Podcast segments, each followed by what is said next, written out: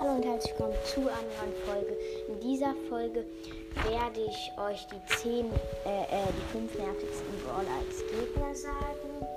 Der erste Brawler ist als Gegner ist Crow, weil Crow dieses Gift, zum Beispiel wenn du jetzt mit einer Rosa ihn gekillt hast, dann ist noch das Gift da und, und die Rosa wird dann noch gekillt.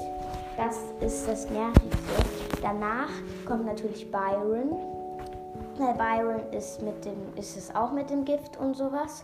Und ähm, ja, dann, na, dann kommt Jessie, weil Jessie mit dem Turm, zum Beispiel, wenn der Turm jetzt auf bei Juwelenjagd gesetzt wird und dann greift euch die ganze Zeit an, das ist ziemlich nervig.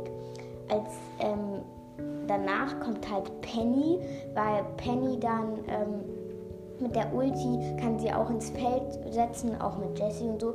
Und dann ähm, schießt ihr euch die ganze Zeit ab mit Bomben und das ist ziemlich nervig. Und der dritte, äh, der dritte Brawler, ah. Der nächste Brawler ist dann Mortis.